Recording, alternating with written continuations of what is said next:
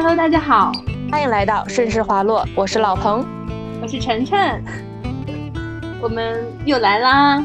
我们这期就打算聊一聊我游泳的故事。你开始学了吗？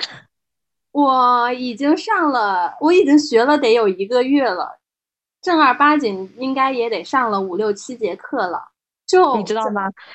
嗯，你说。我对你，我对你上一次游泳的印象还在于我们读研的时候，我有一次要去游泳，然后我就把你忽悠去了邱德拔，然后我在我在里面游泳，你穿着泳衣坐在岸边提腿踩水。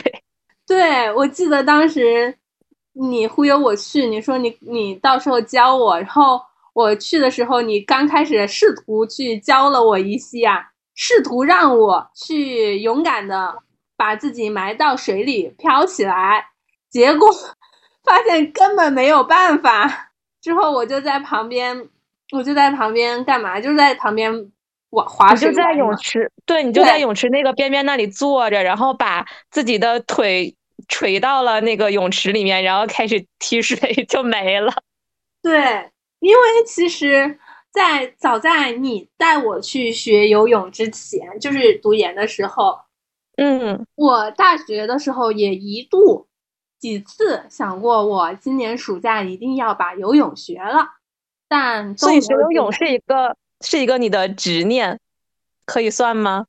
就是我总感觉应该要会一项运动吧。我感觉，因为你知道我是一个很不擅长运动的人，然后呢，我也不喜欢去跑步干嘛的，所以我觉得游泳会不会简单一些？而且感觉。对于在南方的话，夏天游泳会比较舒服，嗯，所以我之前会想过要学游泳，加上身边朋友们都会游泳，就是也会希望一起出去玩呀什么的。但是结果反正就是屡屡有那个想法，但没有那个动作。然后在研究生的时候和你一起去尝试了一次，失败。然后回长沙之后，其实我回长沙。的时候就想着我今年一定要学游泳，但是我也一直拖着，没有去去了解这方面，就是也没有去了解长沙这边的泳池啊、教练啊什么的都没有。我开始学游泳也是刚刚好，我同事他想去学游泳，然后他跟我说他想去学游泳，他可以朋友给他推荐了一对二的课。然后他那个一对二的课可以自己去找小伙伴一起报，也可以有，就是相当于教练那边帮你拼课一样的去拼课。然后他跟我说了之后，我就说，哎，我也想去学游泳，你要不就和我和你一起吧。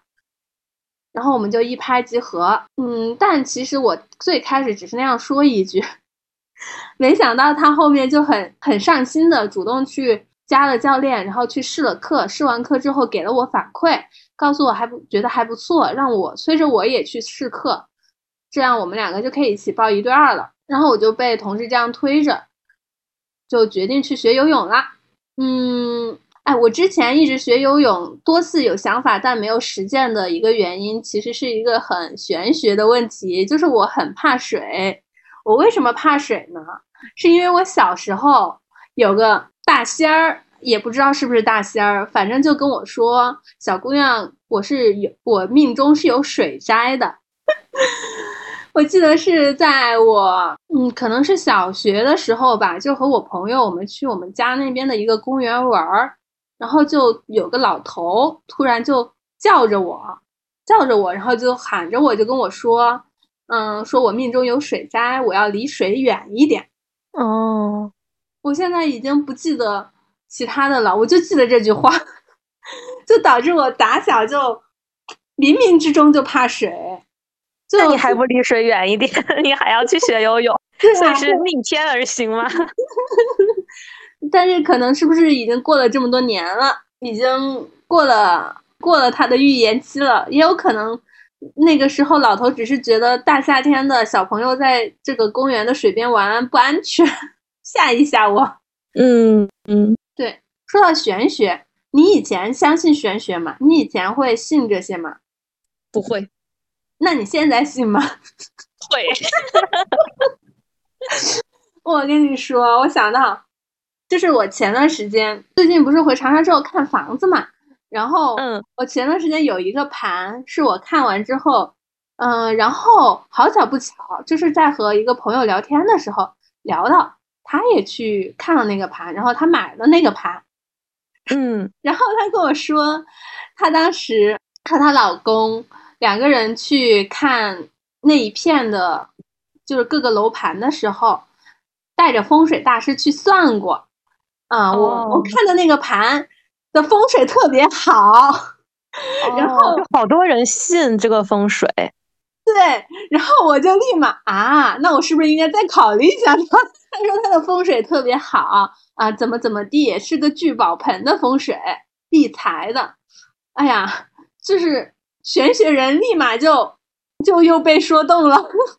哎，确实会这样，就包括小红书也会给推一些，就比如说什么上车什么什么户型啊，就有一些看着嗯确实还不错嘛，很方正的，然后下面就会有人评评论说，哎呀这个风水不太好，然后这里这个朝向啊，这个房间啊怎么怎么样的，对，就是我我我后面想起来，就是我其实对这个完全不了解，但是最近也就听说了一些。就我后面想起来，就是我们第一次刚开始住一起的时候，就是布置房子的那个格局，那屋内的格局嘛。然后你当时就有嗯提到，就是门，就是你家长家家里长辈就说家那个卧室的门不能对着床嘛。嗯就是我当哦那个时。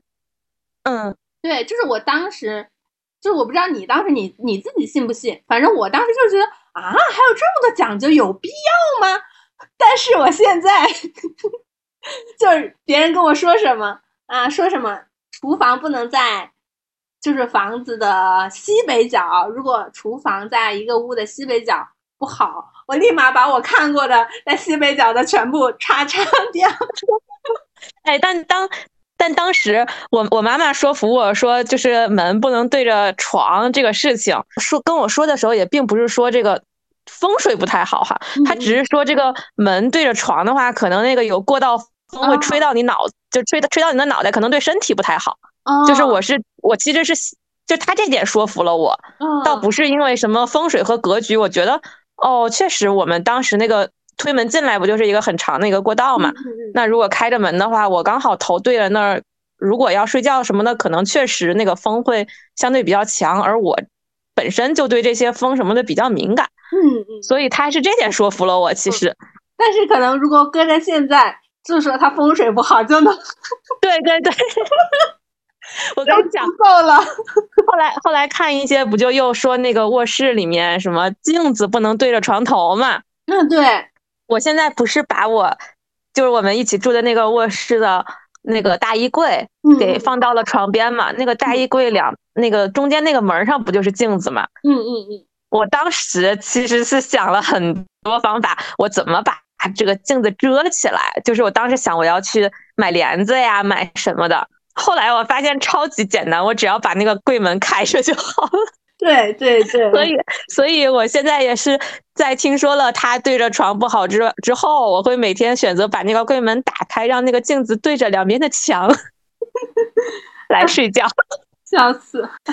对，然后其实这些怎么说呢？我之前不是也和我有一个同事，相对于比较了解玄学一些嘛，嗯就他说这些东西就其实和你的这个命格或者是你个人的一个发展关系最大的，就会是你的生辰八字。嗯就是你的生辰八字其实中就大概包含了一个你的嗯性格呀，或者适合从事的职业呀，包括哪一年对你好，哪一年你可能在这一年不太顺，就嗯包括我们去算命这些不也可以有人给你算出来嘛？嗯，但是呢，生辰八字这个事情是你完全改变不了的，就这个东西它就在那儿了，你没有办法靠人力去改变。但是你可以靠人力去改变的是什么呢？就是如果你有一些呃喜用的一些事物，就比如说你缺什么元素，命里缺什么元素啊，或者怎么着的，你可以通过呃有些人可能是通过后期去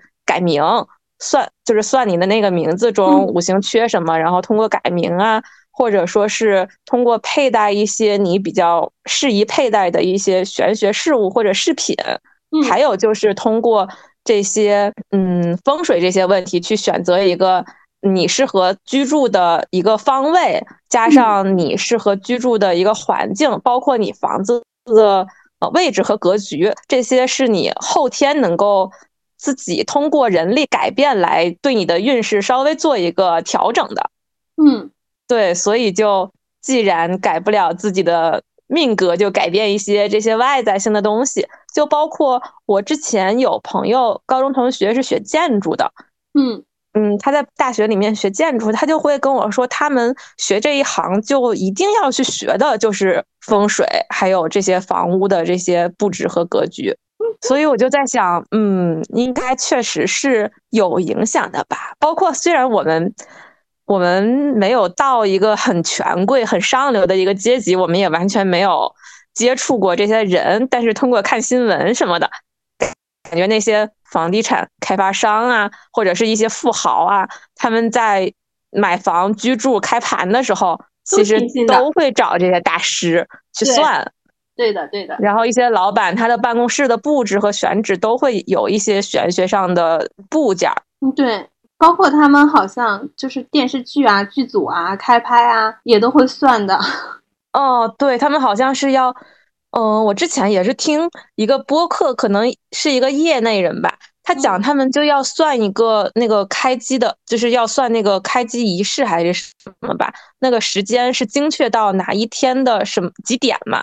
嗯，就是。到那个到那个时间，不管你是有没有在拍，或者你在干什么，到那个点儿就必须大家来一起参加那个开机仪式，然后，嗯，去去拜一些，当然具体去 拜什么我也不太了解了，就是拜一些拜一些神仙或者怎样来保佑这个开机顺利，拍摄顺利。对的，对的。哎，那我们说回游泳，说到哪了？说到玄学。说到对，说到我游泳，对你之前一直。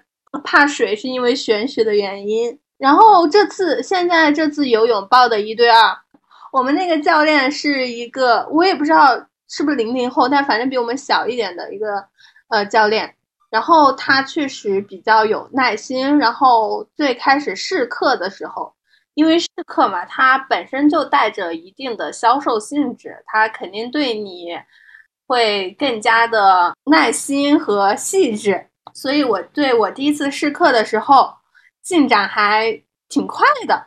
我胆子当时胆子也挺大的，就很快的就能够在水下憋很久的气，然后可以自给自主的在泳池上漂半大半个泳池的那个程度了。当时就觉得，我的天呐，我这还才第一节课试课呢，我就能够漂半个池子了，我还学啥呀？我这不马上就学会了吗？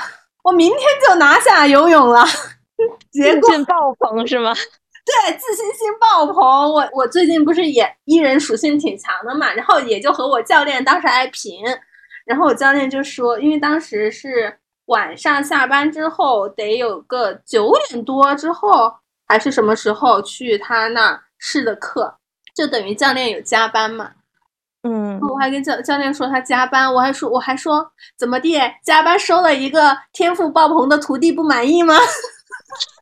我还以为你觉得自己天赋爆棚之后，你觉得老娘不需要教练，我这不学学，我自己再来两回我就会了，我不需要你了。好了，拜拜。跟教练说，我说我你觉得我几节课能学会？我是不是学的很快？我是不是悟性很高？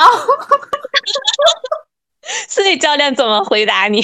因为第一节课表现确实还挺好，就像我同事，他在第一节课试课的时候都没有。整个脸都没有埋下过水下过，就没有成功一节，就是他试课试了一个半小时，他能做到的就是仅就是仅仅是把鼻子埋下水中，耳朵都没有下水过。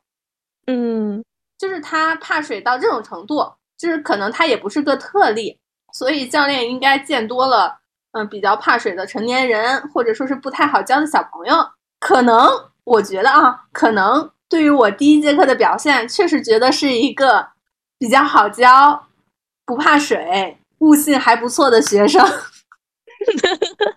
后来呢？后来我，后来我教练现在非常对我非常的头疼，肠子都悔青了。所以，所以结果是你现在学会了吗？我没有，我没有，我跟你说，我现在我第一节课就是第一节课就是先克服下水的恐惧嘛，学憋气和飘嘛。你不是说你没有恐惧吗？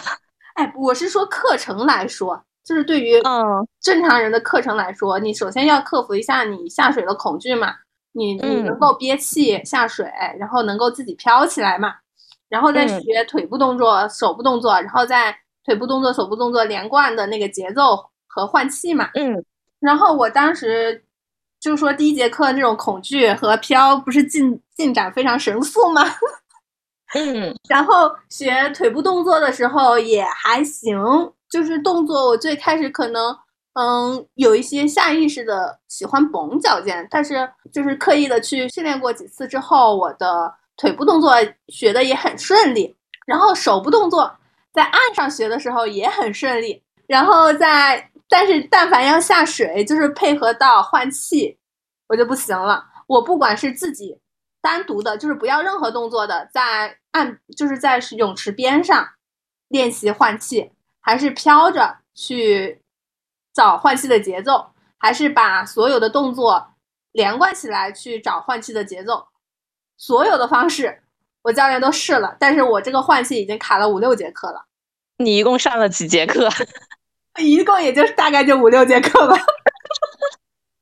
就是你现在只做到了克服对水的恐惧。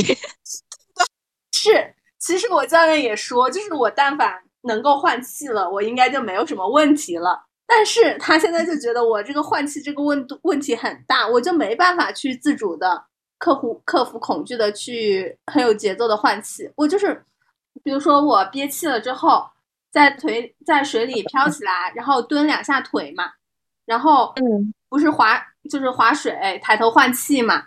嗯，我在划水，我我我不管是我自己是在划水，还是说我拿着漂浮板，就是不要有手部动作，我只要抬头换气，我就会非常紧张，我就会自己把自己站起来。哦，你你是在浅水池里面学吗？嗯，一米三的池子。那我觉得你去深水池里学，你就不会有这个问题了，你站不起来。我觉得是你游泳场训练场地的问题，就是我当时练游泳的时候，潜水池里都都不会有教学的。我如果在在深水池子里，我可能压根就不敢了。哎，你你们不会带这个？就是你们除了前面手拿那个板儿之外，你们背上不背那个漂浮的背漂吗？背呀。对呀，你背了那个之后，其实你不管怎样，你都不会沉下去啊。但其实我知道，我知道，但但就是我自己内心比较恐慌，所以我到那个点，我的节奏就是乱的。我我唯一能够成功的时候是什么？是我教练全程把着我的手，他给我他给我稳着我的平衡性的时候，我能够将将的自己换两次气。但凡我教练就是他不给我一个稳定，他稳着我，我自己节奏一乱，我整个人的平衡就乱了。但是我现在。这些道理我都懂，我脑子里知道我应该要不紧张，我要慢点来，我保持平衡，我我的我的那个动作节奏是怎么样的？但是我在水里，就是脑子就是空白的。就是你教练如果把着你的话，你你能够当时去找到一个节奏，但是这个节奏就在教练离开你的时候就找不回来了，是吗？不是，我教练把着我的时候不是节奏的问题，是他把着我的时候，他他不会让我。失去平衡，他会稳住我。我有一点想要打飞的去长沙来教学，是吗？现场观望。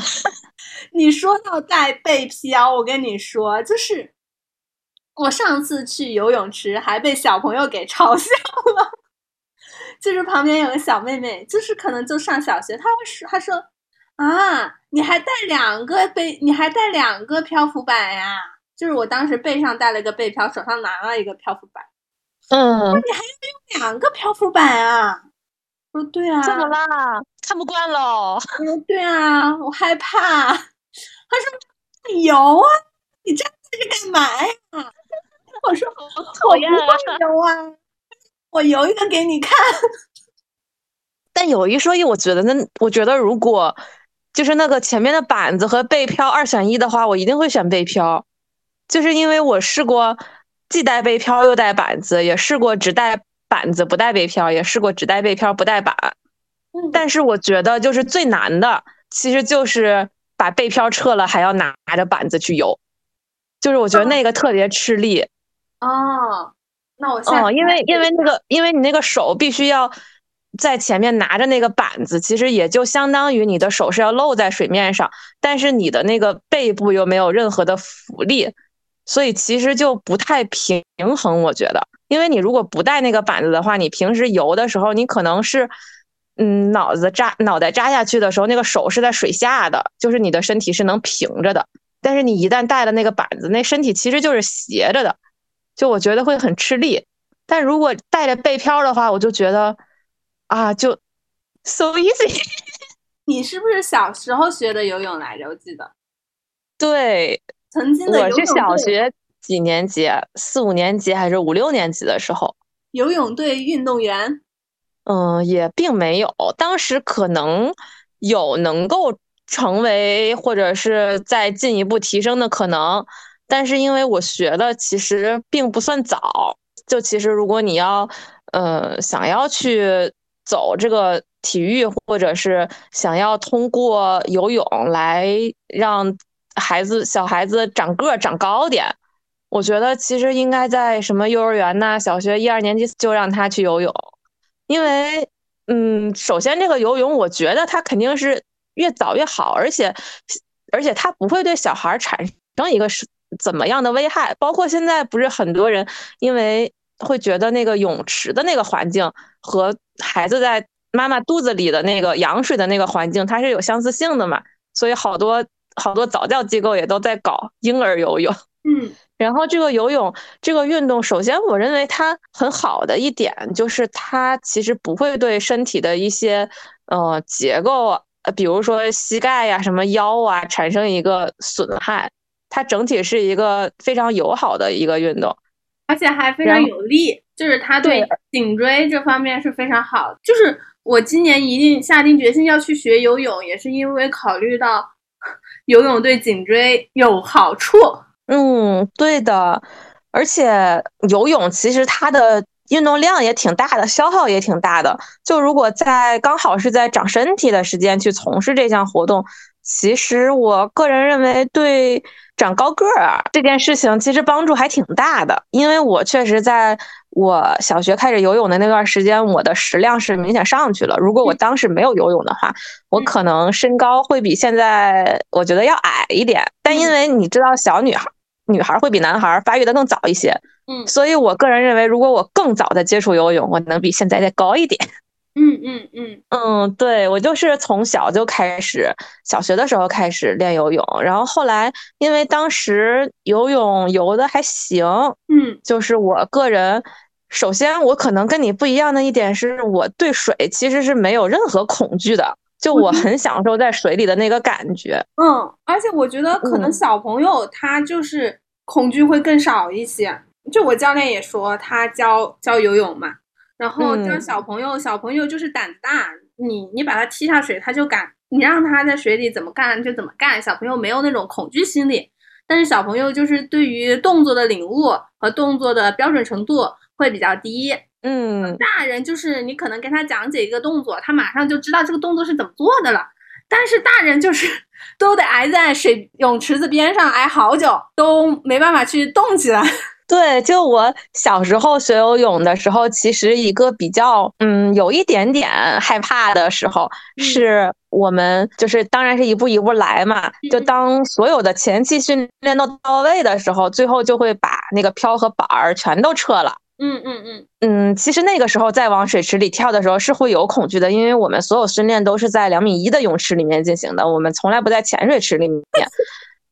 然后，然后我我当时因为我是在我们队伍里面游泳相对速度比较快的一个，所以一般都是我来打头，嗯，就是我要第一个跳下去。啊，但是那个时候，那个时候我是唯一一次有一点点恐惧，因为我当时是和我表弟一起，我们两个在一起学游泳。嗯我表弟在我后面，我表弟游的也很快，他现在是那个运动员嘛。嗯我当时就和我表弟说：“你来打头好不好？” 就是 我当时就有点怕，然后我就说，要不然你来打头。我看见他跳下去了，嗯，没有出现生命危险，然后我第二个下去的。但是也就是那一瞬间的害怕，然后确实又有一些比较小的小孩子，可能，嗯，就真的很小，就小手小脚的，在在那儿不敢跳下去，就在那儿哭。其实他的前期准备也已经到位了，手脚都没有问题，就只是所有所有漂浮设备都撤了之后，可能心理上的恐惧嘛。因为我当时也害怕，他们比我更小，所以更害怕。然后教练就一脚，啪，就把他踹下去了。对，但是不能踹一个成人下去。对，对我教练就也说，就是对于比较怕的人，如果是小朋友，他都是一脚给踹下去。对，唉，哎，而且我觉得，就其实也不只是游泳啦，就不管是学什么，嗯，虽然小的时候学的时候很痛苦，但是长大了在想，就应该小的时候去学，因为长大了真的学不会。对，可能小时候真的就是悟性也高一些，然后。对于什么东西的好奇度也高一些，然后再就是真的说怕什么都不怕，不怕苦，不怕累，不怕这不怕那的。对，而且小时候的，我觉得那个时候的虽然接触的少，但是脑子我觉得他的记忆力，包括他的领悟力，我觉得其实小孩子也不比成人要差。嗯，他的模仿性什么的其实是更强的。像大人他可能就有一定的有一个固定的思维模式，或者有一个固定的就是。手脚的一个行为习惯，他反而更不太好去改。嗯，那天呐，我我感觉突然感到了一些激娃的合理性呢。大了就不好记了呢，以后就要做一个激娃的家长了。哎，那说回来，那你觉得，如果我真的真的还继续学了很多节课，都没办法去克服我的一个恐惧心理，学不会，那怎么办？我要不要继续学下去？我觉得我现在就在吧，我现在也在想这个问题。你当时一开始说你要学游泳的原因的时候，你不是说因为自己也没有一个很固定的运动嘛，然后当时也没有找到一个兴趣点。我其实当时想接的话就是骑车。如果当时是不是应该早点开始骑车的？对，但是其实我回来就是还有另外一个原因，就是游泳的另外一个原因就是游泳它对颈。颈椎比较好嘛，反正我们这种打工人颈椎都不大好嘛。嗯，哎，但是游泳有一个可能可能会算是弊端的一个问题，就是如果赶快说说，就是就是如果你在的城市本身湿气就比较重，或者你体内的湿气本身就比较重的话，要长期的去游泳，其实可能会影响你身体的一个机制，就是因为。我妈妈她是办了那个游泳馆的年票嘛，嗯，她就长期去游泳，她本身就是一个一个一个比较是体内湿气比较重的人，然后他再加上他去游泳也是因为他是一个游泳狂热爱好者，就是不游泳他就他就难受的那种人，嗯，但是他也就是包括和其他的游泳爱好者聊天嘛，就发现大家其实在游泳的同时就会辅辅以一些户外活动。嗯，比如说去跳舞、去跑步、去打球、去做一些在户外的能够让自己发汗的运动，而不是只是每天都泡在水里，只有唯一的这样一个活动。嗯，有可能。开心了吗？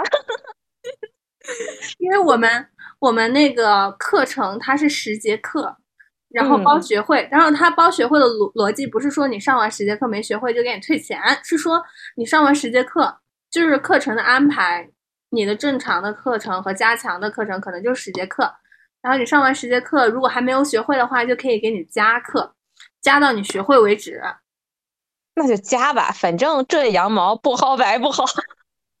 可是一直学不会，本人也很痛苦呀。这个加课加的。那你会觉得就是怎么说呢？现在还会保持着下一次、下一次我就能学会的这种信念吗？还是已经有点趋向于自暴自弃了呢？嗯，怎么说呢？我总觉得我马上快了，那就是快了。每次，哎，其实这个东西，我觉得它，它其实就是。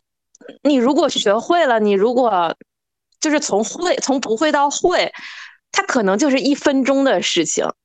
就我觉得它完全是一个量变引起质变的问题，它完全就是那个点你找到了，你突然天灵盖开窍了，你找对那个感觉了，你一秒其实就就能会。啊，嗯，那我再坚持坚持，再再找找感觉试试，再找找感觉。唉，因为还有一个问题，就是因为我我们最开始不是报的一对二嘛，然后嗯一对二的课程，嗯，从课程来上来说的话，就应该是你们两个人约好了同一个时间，约同一节课，同一个时间段，教练给你们上课。嗯就是如果你你不想去上课，或者你另外一个你的呃泳伴不想去上课，你们俩就没办法去上课的。但是你可以去，因为游泳卡它是送的那个游泳的时间嘛，就是你可以去游泳，但是教练不会给你上课。嗯对，所以呢，当时我去报我们报课的时候，和我泳伴也是说，和我同事也是说，我们俩一起，正好两个人能互相督促着啊，互相拉着对方去上课，免得自己一个人可能就懒得去了。嗯也都报了课嘛，花了钱总得去学，然后结果过后面的故事就是我我同事有一次去游泳之后有点感冒了，他就他本来他的进展就是他刚刚克服下水的恐惧，能够下水，把自己整个人埋进去，在泳池边上飘起来，结果他感冒了，感冒了之后他就完全不想去上课了，就一直没去上课了。嗯，我问他或者教练问他，他都就是拒绝嘛，就是不想去。嗯，其实这个，但是就是比较对于我来说没有太大的影响，就是比较好的是教练给愿意去给我们开了小灶，就是我虽然我同我同虽然我有伴他没去上课，但是我自己一个人可以去上了课。嗯对，他就没有严格的按照一对二的课程去要求我们。其实按照呃课程的设定来说，那我同我同我同伴他不去上课的话，教练也不会给我上课的。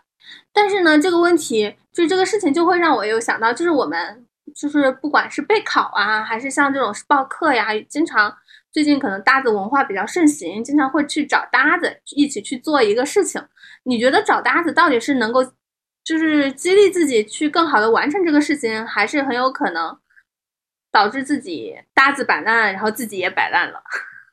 嗯，我觉得一个靠谱的搭子很重要。就是我在做很多事情的时候，我确实都有搭子，嗯但是但是这些搭子目前还没有出现过摆烂的情况，就就反而可能是我有坚持不下去的时候，搭子来鼓励我，嗯，或者说是他有也有想要放弃的时候，大家一直处于一个互相鼓励，最后大家都得到了一个比较好的结果。我的我和我的搭子们一般是这样，但是。一方直接摆烂的情况，嗯，我还没有遇到过，我也没有成为过这样的一个搭子。对吧？就是其实嗯现在搭子，我感觉最近就是好多都在求搭子嘛，就特别多的就是备考的。然后我就回想起我们当时不仅是考法考，还是考研的时候，可能就是备考的好友啊还挺多的。然后因为我当时自己是纯自己一个人去，没有和谁一起做一个考友，嗯，所以我对这个也不是特别的，就是对这个状态不是特别了解。但是我好朋友他就有说到，他当时考研是和朋和他室友一起准备的，然后到后期因为室友处于慢慢的大家都是处于一个呃感觉考不上，然后就懈怠了，然后就越来越懈怠了，然后就直接放弃了的一个状态，导致他的备考也是跟着这么一个节奏去走的，最后他也是就没考上。嗯，但是我觉得确实会受到影响。我觉得如果是我的话，我也会。因为我想到我的泳伴，他就是，嗯，上一次游泳之后身体不舒服之后就，呃，有一些更加的去抗拒学游泳了。但我没有受他的影响彻底放弃学游泳的一个原因，其实是我的室友他被我忽悠着也去我们那个游泳馆报了游泳卡，因为我室友他自己是很是会游泳的，以及想游泳的。当时就是我们俩秉承着，那你既然想游泳，那你就干脆在我学游泳的那个地方办游泳卡吧，这样我们可以平时有时候可以一起去。所以他在那儿办了游泳卡，然后我泳伴他不愿意去上游泳课之后，我是因为我室友他要去游泳，所以就拉着我去上课，我才能继续，我才没有在我泳伴。摆烂不上课之后，也摆烂不上课。我想了一下，其实如果没有我室友的这个角色在，我泳伴他如果不想去上课，我可能也会不想去上课了。我们我的游泳进度应该也就会从那个时候一直搁置住了。嗯，所以我觉得其实一个搭子还挺重要的，包括像我们之前期数里面聊到的骑车，我对骑车的搭子和组织也是类似的想法。嗯。这样说来是，就是可能搭子这个东西吧，靠谱的搭子很重要，不靠谱的搭子还不如。对对对，现在想了想，如果我当时一起考研备考的小伙伴摆烂了、放弃了，我觉得我的状态确实是会受到影响的。我没有办法，我没有那么强大的和坚定的一个意志力，因为你在选择和一个人成为搭子的时候，其实你们两个。并不是两个彼此独立的个体了，我觉得其实是在精神上是有一个连接的，就没有办法做到不受影响。就是好的就是一同进步，坏的方面就是可能会有一同堕落的风险。这样看来，选搭子也是一个搭子有风险，挑选需谨慎。是的，是的。那那如果你觉得。嗯，比如说你像有些他们备考啊，选到了一个搭子，可能搭子摆烂了，这种情况下要怎么去克服掉搭子对自己的影响呢？去找另一个搭子吧，赶紧找一些靠谱的搭子。啊，但是我们当时，我们当时班里面在备考考研的时候，嗯，其实是有挺多个。类似于小组，嗯。之类的，就比如说我当时是和我舍友，我们相当于两个人是一个搭子，嗯，但是呢，也有隔壁宿舍的舍友，或者是同年级其他班的，同样也要考研的一个一一些人，我们其实，嗯，虽然大家，嗯，虽然大家可能。就是小的圈子可能不一样，但是大家都会在图书馆的固定的某一层的某几张桌子上去复习，因为你知道考研人去的都比较早嘛，大家也基本上每天都能站到相同的位置。嗯，所以如果当你的搭子去摆烂的话，其实我觉得身边有很多同志的能够鼓舞到你的人，我觉得其实还是可以的。但是这样想来，又回到了我们上上一期可能聊骑车时聊过的，就是如果真的没有了一个搭子，我觉得至少我作为我这个个体而言，我个人的意志力可能不足以支撑我走那么辛苦的路，就是我还是需要有人扶持着我一起来的，就是像你那样完全自己去，嗯，做一个备考和复习，我对。我现在想象着，我觉得啊，对于我而言，其实是有难度的事情。嗯，我可能是因为我自己会觉得我容易受别人的影响，嗯，如但是我不太确定别人能给到我能找到一个全给我正面影响，也不是，就是不管是正面影响和负面影响，在备考的时候对我来说都不是一个好的影响，就是如果。我想了一下，我当时不愿意去和人一起，纯自己一个人备考，是因为我的心态需要我自己的一个，嗯，就是我个人的性格可能不是一个，如果有人一直 push 我，我能够很好的去专注学习。反正越反倒是越有人 push 我，或者他的进度比我更快，我会更疲惫。你会乱了自己的节奏。就说起来，说起来，在选搭子的时候，我的我的搭子，我们两个考的并不是同一个学校，也不是同一个专业。对，所以我们两个不会有进度上的一个焦虑，因为他考的是学硕，我考的是法硕，就考试内容完全不一样。对，我觉得可能如果是一一样的考试，有一起考试的话，会有的人可能会就是会是较劲儿。对，有的可能会较劲儿，然后他在较劲过程中能够激励自己，呃更加的发愤图强，呃，但我不我很了解我自己不是那样的人。然后呢，如果我的搭子是一个比较负面的搭子，就是他会哎隔三差五的就想着，哎，我们今天休息一下，哎，我们今天出去玩一下，这种我又能够很快的就是接受接受他的影响。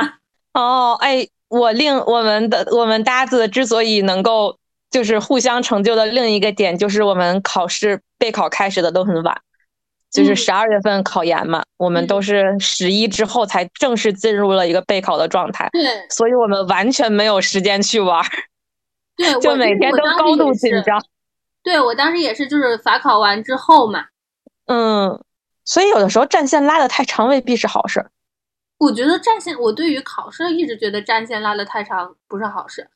嗯，回回过来说游泳，我觉得战线拉太长也不是好事。其实我我觉得所有的事情都是在而衰三二节的事情。嗯，我同意。对，所以对于我刚刚也说，如果我一直克服不了，那我还要不要继续克服，或者说就放弃？我也是觉得，如果我一直都没有进展的话，那可能战线拉那么长，我到后期可能恐惧心理也会越来越大，那可能我就是克服不了了。但是有一说一。有一说一，我觉得你你我听完你说的，我觉得真的就不能在潜水池里教人游泳啊？怎么会有在潜水池里教学这个事情？你是觉得就是太给自己留后路了？就是你你学不会站起来就好了？我觉得不能不能有这个这个行为，就是不能给不能给人留后路是吧？对呀，我就是我觉得不可以哎，你不能在潜水池里继续了。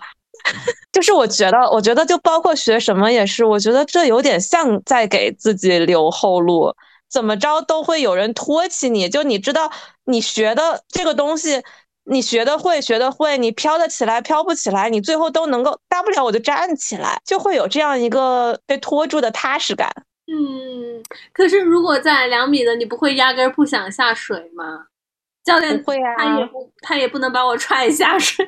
你有你有背漂，你有板子，你完全沉不下去的呀。嗯，我感觉我会我会翻。你不会的，你去了就知道你不会的。我在一米三的池子里都会翻。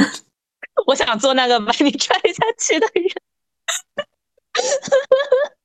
我脑子里已经在想象。脑子里已经把我踹了无数次了，是吗？哎呀，所以有的时候就咋说呢？就是，嗯，就是明明知道应该温柔，就不能太简单粗暴，但有的时候又觉得简单粗暴也是有效的。啊，是的，其实是的。就比如说我我们教练他是一个。比较有耐心，然后又比较没什么脾气，然后呢，可能因为我们又比他大一点嘛，他也不好凶我们。然后我和他，我和他，我们和他处的也还混熟了，所以经常会比较平。所以他平时给我们上课就是非常的温和派的上课。然后我说不行，我要休息会儿，他也没辙。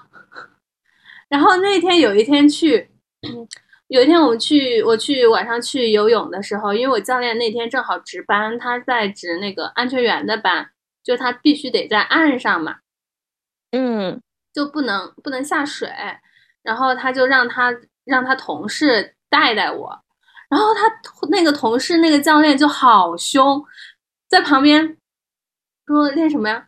你学了什么就练什么呀，快点快点。就一直在那特别凶的催我，但其实他对我特别严格，特别凶的催我，反倒我就是屁话都不敢放一个，在旁边慢慢的、默默的跟着他的节奏。要不然你你换个池子，你再换个教练，就是，就我真的我当时被他凶的好委屈的，但是我就是非常委屈，非常心中非常的不忿，但是又只能默默的。按着他说的，再一遍一遍的去练习。嗯，哎，所以中国的古话就是严师出高徒嘛。对，对，就是如果是我自己的教练的话，我可能就就摆烂在旁边，不行，我要休息。所以，所以其实你虽然已经上了五六节课，但是你的有效时间 可能并没够。啊，对，可能是的。我觉得你的教练就有点像溺爱小孩的家长，这样不好。可是那个太凶的教练真的会很凶，就可能我我我那天他在凶我的时候，我没办法，我得按着他的节奏去走。但是第二次我压根不想上他的课。但是你不管他凶不凶啊，你最后学会了才是主要的嘛。我会觉得我上了一天的班，还要在这里被教练骂，我好惨呀。但是学会的那个成就感，你看，因为他很凶，所以你快点学会，你就能快点摆脱他了，不是？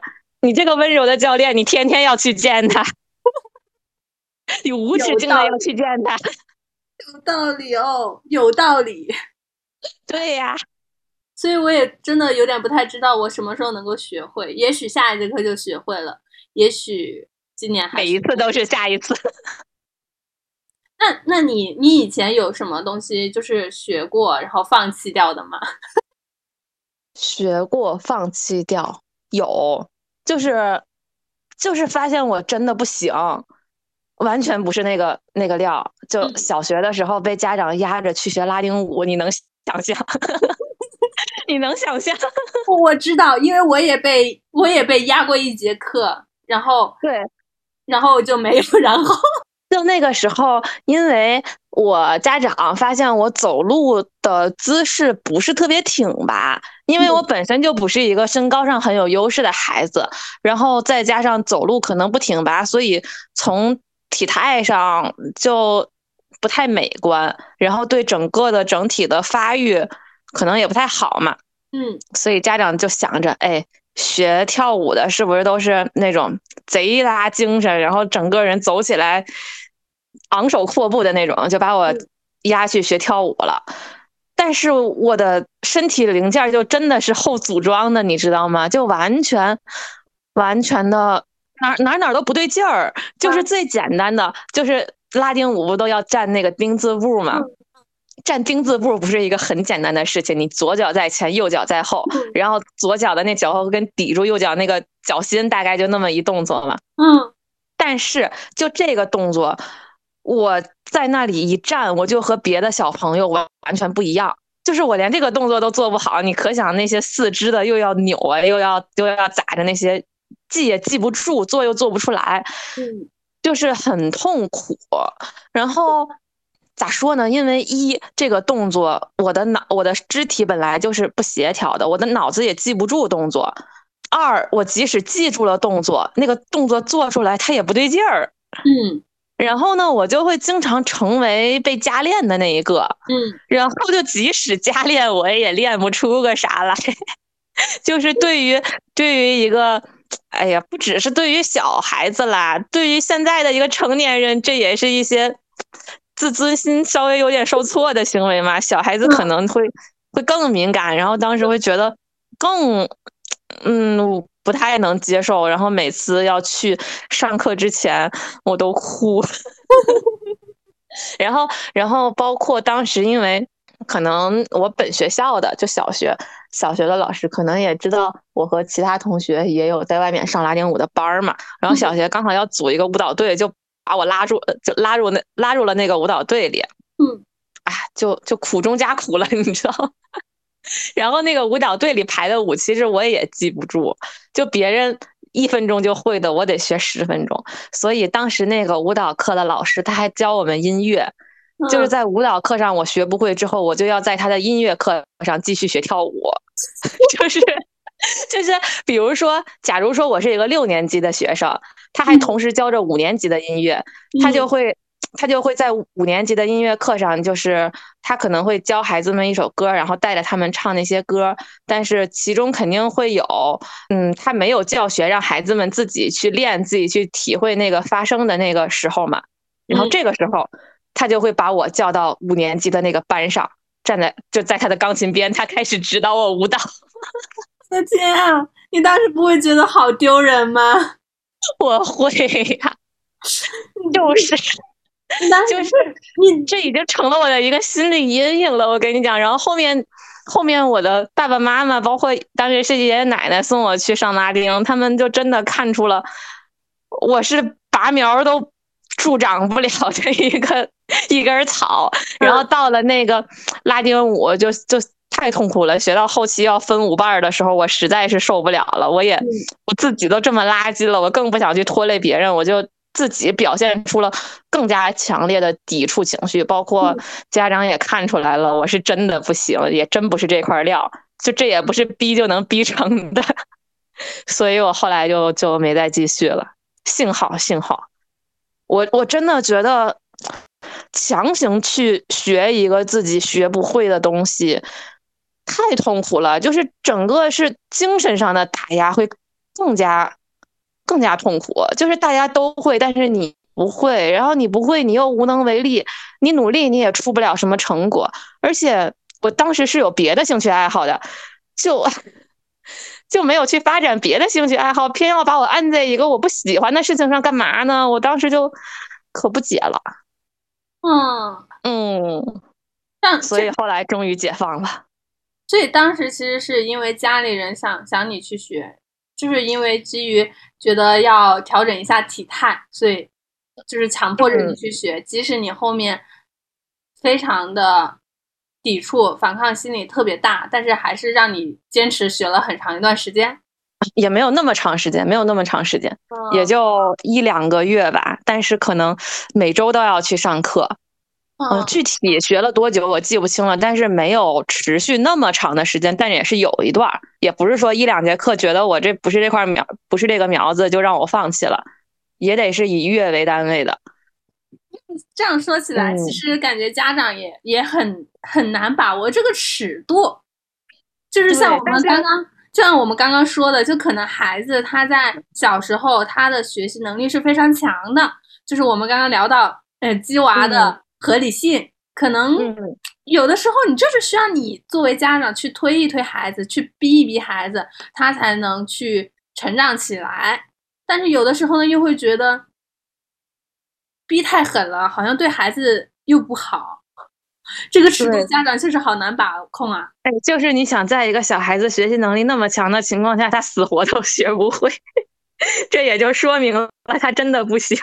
就是，但是啊，现在想起来有一说一，那个时候通过学舞蹈，我的整个体态确实是发生了一些良好的改变。嗯，哦，这个这个有好处的。对对对对，这个好处是客观存在的。而且当时我是想学美术，因为我比较喜欢画画。但是我家长确实在附近也帮我去看了，就没有什么合适的美术班儿。嗯，哦，所以才没有发展这个方面，就是也要替我的 操心的爸妈辩驳一句。对，因为学游泳正值是假期嘛，然后我们那个泳池也是整体开放的，所以会有很多小朋友在去学游泳。然后我就看到有真的有不同的家长类型，有的就是。自己自己教小朋友的嘛，然后会教的很耐心，就比如说爸爸啊过来教孩子的，有的是可能找了教练，然后来陪上课的。陪上课呢，有些家长就有的家长就在旁边会跟着，然后再很细心的去鼓励。那有的家长就可能，嗯，就是我作为一个成年人，我在旁边都听着非常的非常的头疼和非常的有损。自尊心就是在旁边疯狂的 push 和辱骂的那种，非常歇斯底里的去吼他的孩子，觉得你怎么，嗯，教练怎么说来着？你练你怎么这都做不对啊？你要这样的话，嗯，我就怎么怎么怎么样了啊？我觉得这样很不好哎。嗯，我就在旁边，其实发现就是有各种各类的家长，其实差异挺大的。哎，但是你这么一说，我发现其实就随着，我觉得是孩子在家庭中的地位好像越来越重了。就是我我们小的时候，家长好像并没有表现出现在的家长对孩子这种程度的寸步不离的关心。好像是的，就包括我们，就包括我自己，可能我父母从小对我的给我灌输的理念就是我。考成什么样，学成什么样，都是我自己的事情，跟他们没有关系。对，就我当时我小学的时候去学游泳，也是就报了班儿嘛，然后报了班儿之后就教练教就好了，然后家长就负责给我送到游泳馆，然后在结束的时候来接我。但是家长并不会坐在那个看台上全程的去看我怎么游泳，全程的去看我表现好不好，或者教练教的好不好，就完全不会看，就其实还是相对于比较放养的一个状态。嗯，趁现在不会，现在他们大部分就是有不同的，就是大部分肯定都是全程陪着的，但是有一部分可能就是坐在旁边，就是等孩子嘛。我只是观望着，瞄一眼我的孩子，但是我可能在旁边玩手机。有一部分就是完全站在泳池边上陪着，然后还有一对，还有一部分家长就是我我教练给我吐槽，就是会有一些特别事儿的家长，就可能。他自己的孩子非常皮，学的又不不是特别认真，然后呢，嗯，他家长又自己会游泳，又会去，但是家长肯定以前家长学游泳的都是可能自学的嘛，嗯，就是动作也不是那么规范，但是他又会要去自己去纠正他孩子的动作，就导致他孩子在接受着教教练的动作和他家长的动作的两套动作，一直就学的非常的慢或者学不会，然后他又回来找。找教练的麻烦，对，而且而且我又在突然在想，你说现在的家长对孩子的爱惜和呵护程度，我是个教练，我把你家孩子踹下去了，那我会不会，我会不会被家长骂呀？你可能会被投诉，被立马就请经理要把你开除。对呀，我们家孩子那不那就不能下水，那就是怕呀！你怎么可以把我家孩子踹下去啊？对呀，你怎么可以这样啊？我家宝贝孩子，那我家里都当个什么似的在宝贝，怎么怎么送到你这里来，是为了让你踹的吗？你他怕水，你不能你不能慢慢的引导他吗？啊，哎，我发现好难啊，越来越难了。对的。但其实可能对孩子过于细心的呵护，或者是过于严苛的，我觉得对于小孩的一个心理影响还挺大的。对，而且小孩子其实并没有家长想的那样不记事儿，而且其实小孩子的性格也可能并没有家长想的那么糙。对，但是话又说回来，就像刚刚说的，其实。小孩子确实挺不容易的，但是家长也也也也不容易啦。家长就是把握尺度会比较难，但是我会觉得，作为家长，毕竟小孩子是你的责任，是你把他带到这个世界上来的。就是即使做家长，第一次做家长很难，但是你也应该去严格的要求自己，而不是要求小孩。嗯，是的。哎，说回来，我想知道晨晨对自己 未来训练计划。是咋样的？我游泳的训练计划吗？那当然。我我希望我能够在，就是我我一直在问我教练，我上了几节课了。我就是我给自己我说，我希望我自己能够十节课或者最多十加一两节课能够学会。但是如果还没办法学会的话，我可能就会有点想放弃掉，因为其实他十节课是其实是一个非常非常充裕的一个。课程安排可能正常的可能就五六节课就应该是能够完全学会的，但是我也不知道，有可能有可能我自己想放弃，但是我的朋友会，就是我的室友，他会盯着我不让我放弃，他会 push 我，可能他这个游泳搭子会让我最后坚持咬牙，然后某一天就突然质变了，也不知道，等我学会了再给大家分享吧，报喜。那下一期报喜的时候，我想说不知道是什么时候，期待着，期待着。哎，行吧，那我们今天聊到这儿。好的，期待你的好消息哟。等着我赶快学会吧。好，那拜拜，拜拜。